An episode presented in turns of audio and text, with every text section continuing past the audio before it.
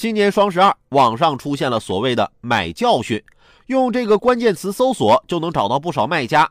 有人称：“大家好，我是骗子，愿意上当受骗，请发两块钱给自己买个教训。”你也许觉得这么无聊，难道真还有人买吗？还真不少。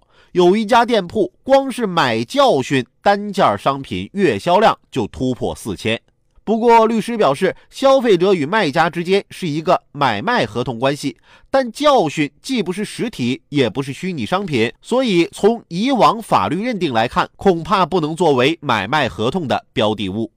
看见没？人律师可说了，要是开个无伤大雅的玩笑吧，无所谓；但真要是当成生意来做，那可能就涉嫌违法了。而且呀，这样的教训啊，我可是买过了。当时我媳妇儿跟我说。哎，给我两百块钱，我给你买东西啊！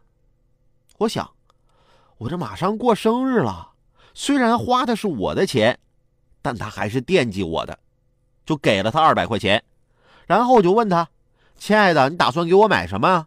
他一脸严肃认真的回答我：“给你买个教训，告诉你以后不要随便给别的女的钱。”